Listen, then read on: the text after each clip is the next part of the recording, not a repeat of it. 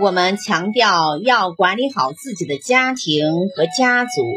首先要做的事情就是修养自身，因为人们对于自己喜欢的人往往有所偏爱，而对于那些自己讨厌的人就会产生偏恨，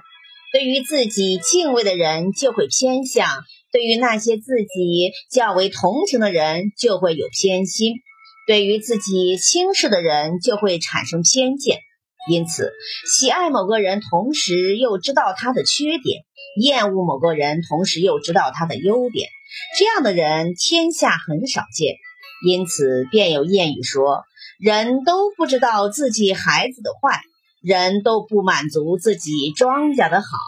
这句话所讲述的就是。不修养自身，便不能管理好自己的家庭和家族的道理。